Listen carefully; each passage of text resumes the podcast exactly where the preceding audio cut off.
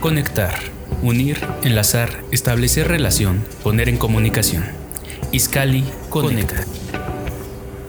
Vivimos conectados a un sinfín de experiencias que definen nuestras relaciones, nuestros gustos e influyen en nuestras decisiones. Lo real, lo virtual, lo espiritual, toda la información de la que somos receptora genera un vínculo con las decisiones que tomaremos de manera inmediata o postergada. Golpe de suerte, conecta un cable, conecta con otra ciudad, conecta todos tus sentidos con lo que más te apasiona y vive. Enlaza, relaciona, vincula, asocia, ensambla, concatena. Iscali conecta.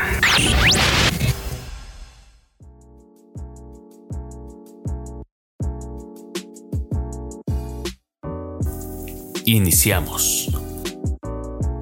Hey, hijo, hija, despiértate, o se te va a hacer tarde para ir a la escuela.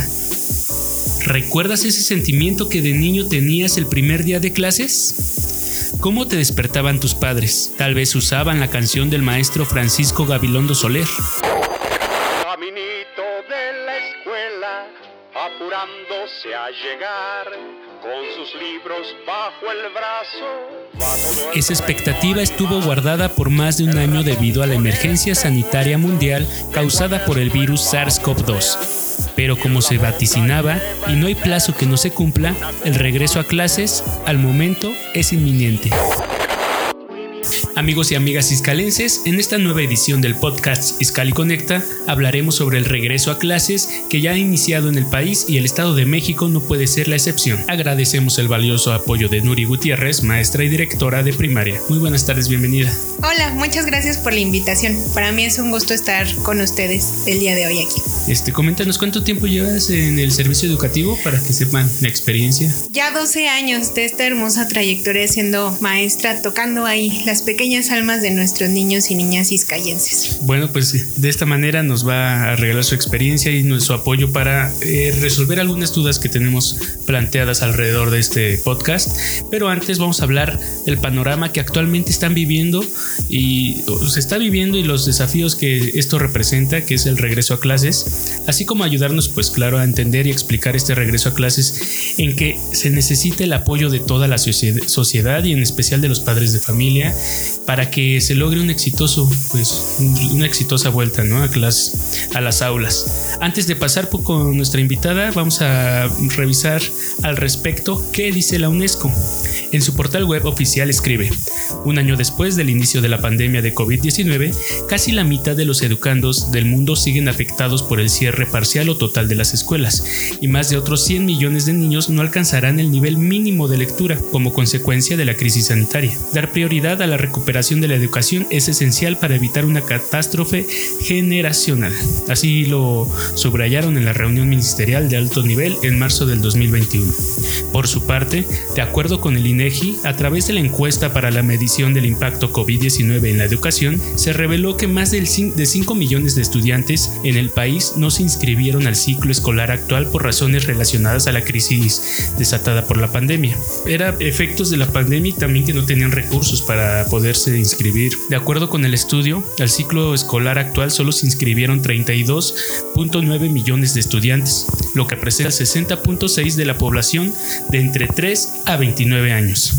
En primera instancia, desde tu punto de vista, Nuri Gutiérrez, coméntanos qué opinión te merecen estos datos o esta perspectiva que se vive todavía porque no, no ha acabado este, respecto a la educación dentro de la pandemia. Pues eso que son datos, porque creo que la realidad que refleja tanto el país como nuestro municipio es todavía un poco más alarmante, ¿no? Comentabas que van a regresar nuestros pequeños con rezago en lectura, que muchos de ellos ya ni siquiera se inscribieron y habría que esperar para el ciclo escolar 21-22 cuántos de ellos realmente regresan a aulas.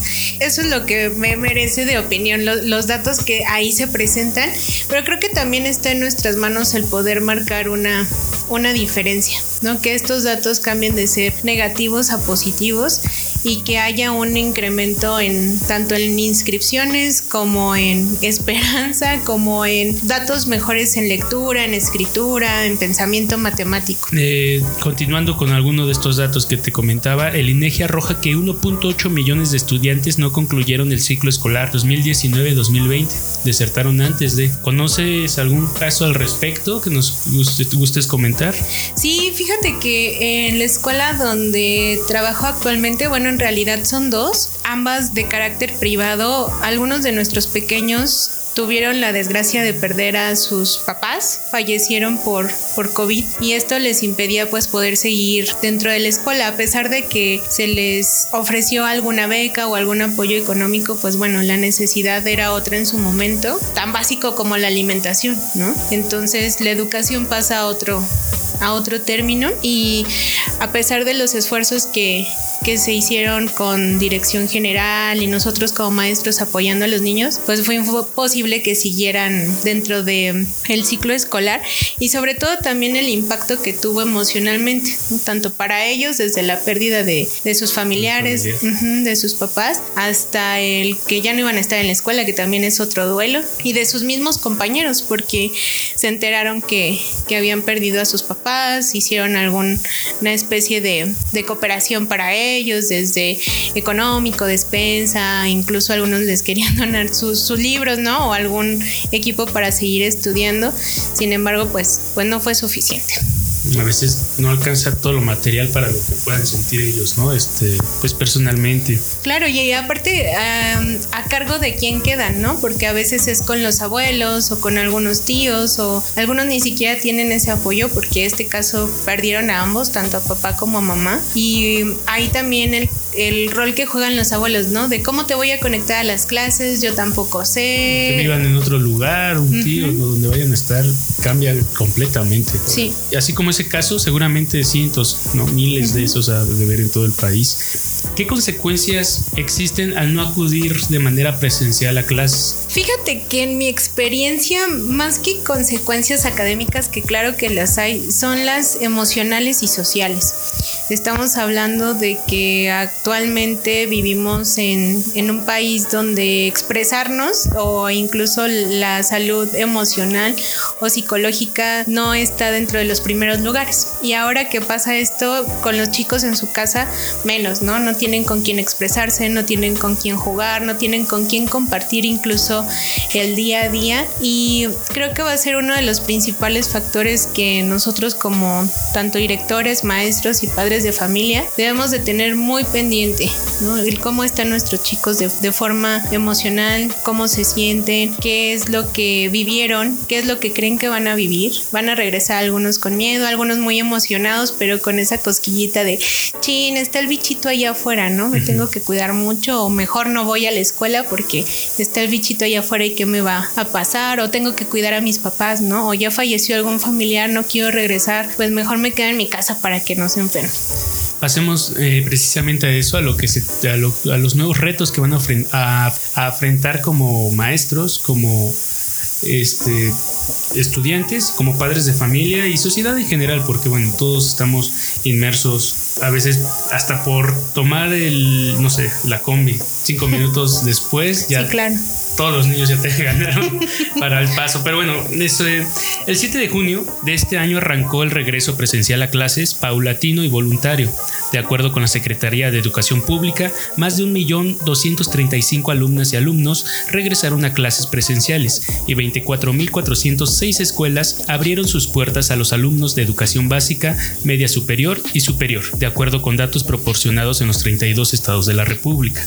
De las escuelas abiertas, 21.100 187 correspondieron a la educación básica, 2.609 a media superior y 610 a educación superior. Los estados donde se reportó la reapertura de aulas son Aguascalientes. Bueno, doy este dato, volvió a cerrar porque se detectó unos casos de COVID, pero bueno, esto fue precisamente el 7 de junio. Este Baja California, Chiapas, Ciudad de México, Coahuila, Durango, Guanajuato, Jalisco, Estado de México, pero solo en unos, lugares, este, porque también en Estado de México entran formalmente el 14 de junio, o eso es lo que se tiene planeado.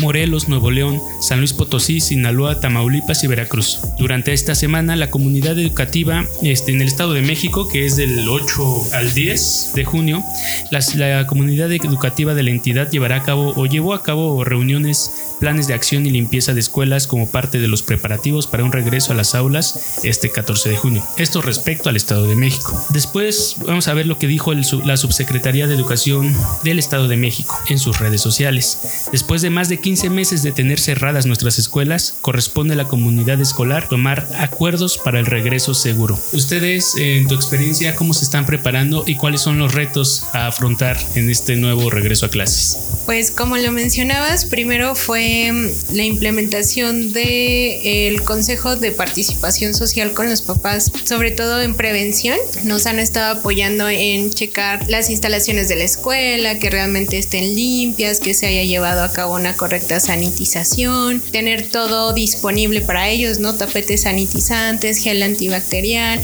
marcar todo el protocolo.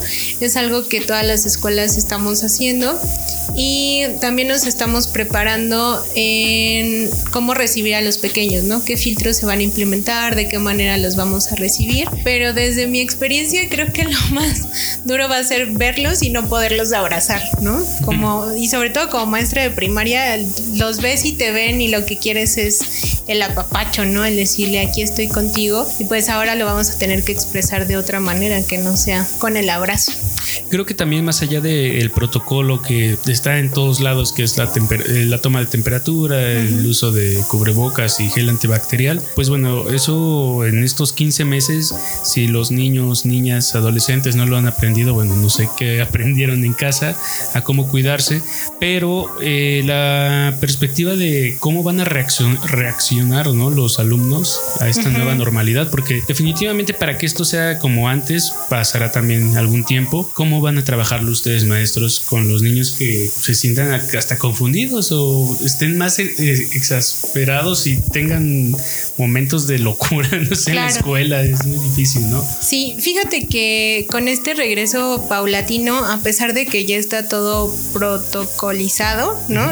Lo que mencionabas, la toma de temperatura, la limpieza de zapatos, el gel antibacterial, la desinfección de mochilas, pues también el platicar con ellos sobre sobre lo que ellos tienen que hacer, ¿no? Y si no estuvieron practicando en casa, sí se dificulta un poco. Sin embargo, creo que nuestros niños y niñas de, de Cuautitlán Izcalli saben mucho sobre lo que está pasando y son conscientes. Creo que lo que va a pasar va a ser que se les va a olvidar, ¿no? Van a llegar muy emocionados a, la escuela de, ay, mi maestra, mi salón, mis compañeros. Y el lavado de manos, pues para ellos va a pasar a segundo plano, ¿no? Y nosotros como maestros debemos de estar muy pendientes de que lo hagan.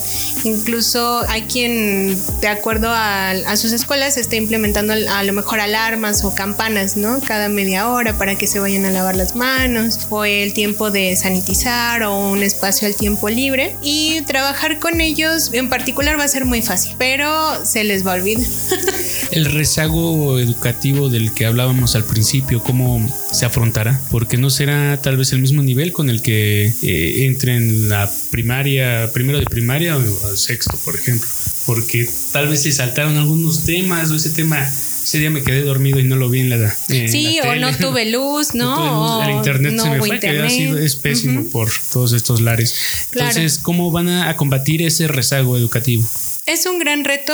Creo que más que combatirlo va a ser trabajarlo y ocuparnos de lo que viene.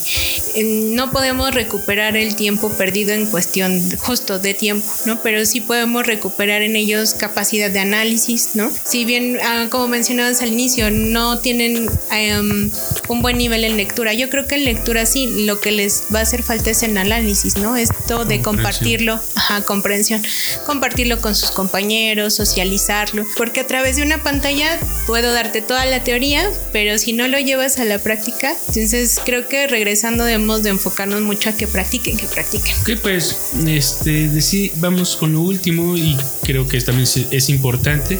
Ya lo comentábamos hace un rato fuera del aire, pero los padres de familia, ¿cuál es el, el tema con ellos? Hay muchos que dicen, sí, vete, porque aparte de que es por salud mental de los pequeños, ¿no? Sí. Este, recuerdo haber eh, en las noticias hace como, aquí empezaban apenas las vacunas en el país y estaba una reportera desde Inglaterra diciendo que los niños ya entraron a clases, a pesar de que Inglaterra estaba con una crisis fuerte de, contagios, pero es que mentalmente es necesario que salgan a convivir. Son, son los primeros años en los que pueden estar aprendiendo a raíz de, ver, de tocar, de oír. los adultos, pues más fácil de, se pueden encerrar en una casa y ya conocieron quizá mucho de su desarrollo, ¿no? Psicosocial, emocional.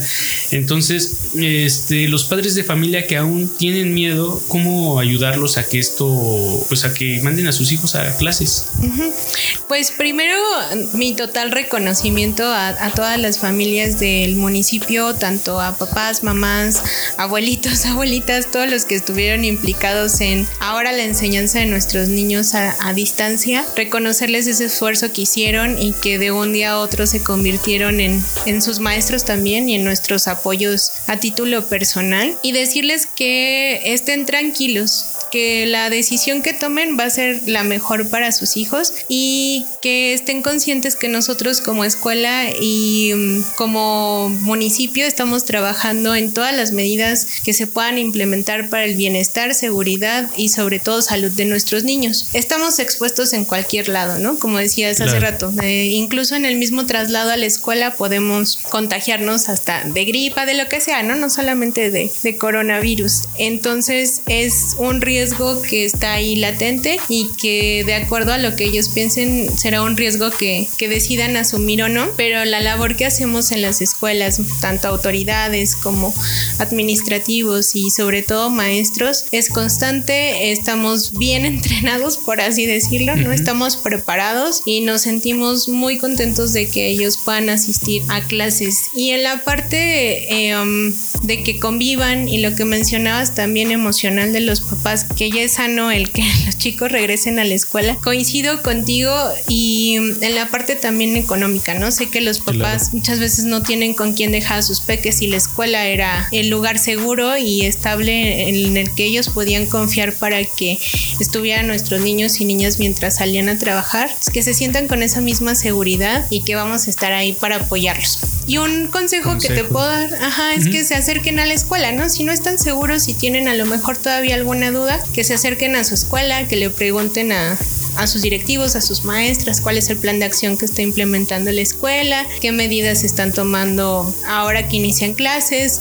de qué manera se van a llevar incluso los protocolos, ¿no? En caso de que hubiera algún contagio y que a raíz de eso pues ya tomaran la mejor decisión. Y que se acerquen también a los consejos de participación de padres de familia, los famosos, y que participen, creo que es importante, ¿no? Luego nada más es decir, pero no están haciendo eso. Entonces, si te diste cuenta, qué padre, porque no nada más vas a ayudar a tu, a tu pequeño, tu pequeña, sino vas a ayudar a todos los niños ahí, ¿no? Alrededor. Y sabes qué? Que nosotros como escuela lo agradecemos mucho, ¿no? En los papás que, que sí dicen, oye, mis, o oye, maestra, a lo mejor te está faltando aquí, pero mira, aquí te va el apoyo, ¿no?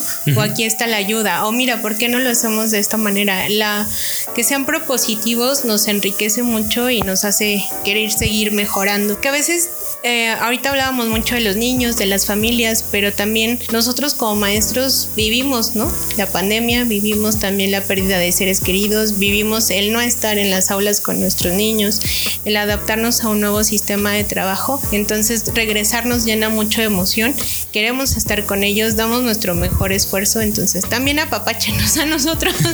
Para que sea una relación entre eh, educandos los, los estudiantes y los padres de familia y que lleve a buen puerto este nuevo regreso a clases. Maestra Nuri Gutiérrez, maestra y directora también de primaria, este, ¿algo más que nos quieras comentar respecto al tema regreso a clases? Pues nada, chicos y chicas, que tengan un sano y feliz regreso a clases, diviértanse mucho, ya saben lo que es estar sin escuela, valórenlo, valoren a sus maestros, a sus compañeros, el esfuerzo que hacen sus papás para que ustedes vayan a la escuela, como ya comentábamos, muchos niños y niñas dejaron de ir a sus escuelas. Ustedes que tienen la oportunidad, disfrútenlo, vívanlo, gócenlo. Papás, estén tranquilos, estamos expuestos en cualquier lado.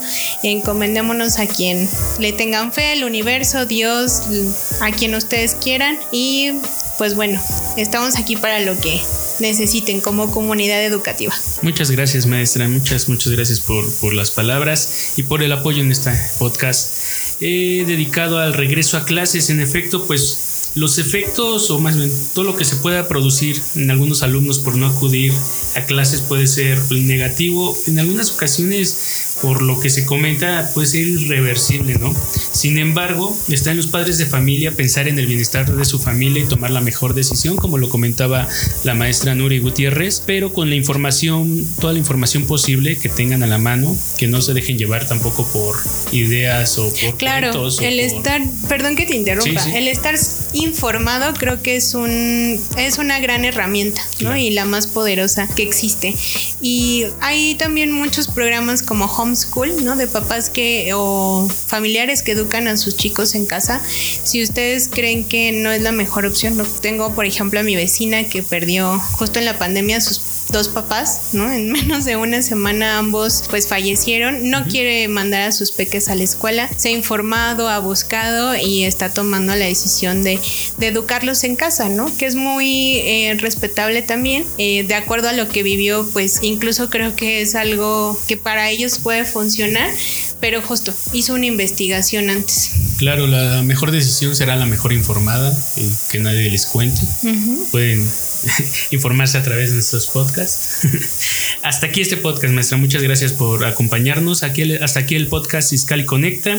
Gracias por escucharnos. Escríbanos, comente y participe. Hasta la próxima. Conectar. Enlazar entre sí aparatos o sistemas de forma que entre ellos pueda fluir algo material o inmaterial, como agua, energía, señales y más. De esta manera nuestro enlace se interrumpe. Iscali Conecta. Te espera en la próxima emisión.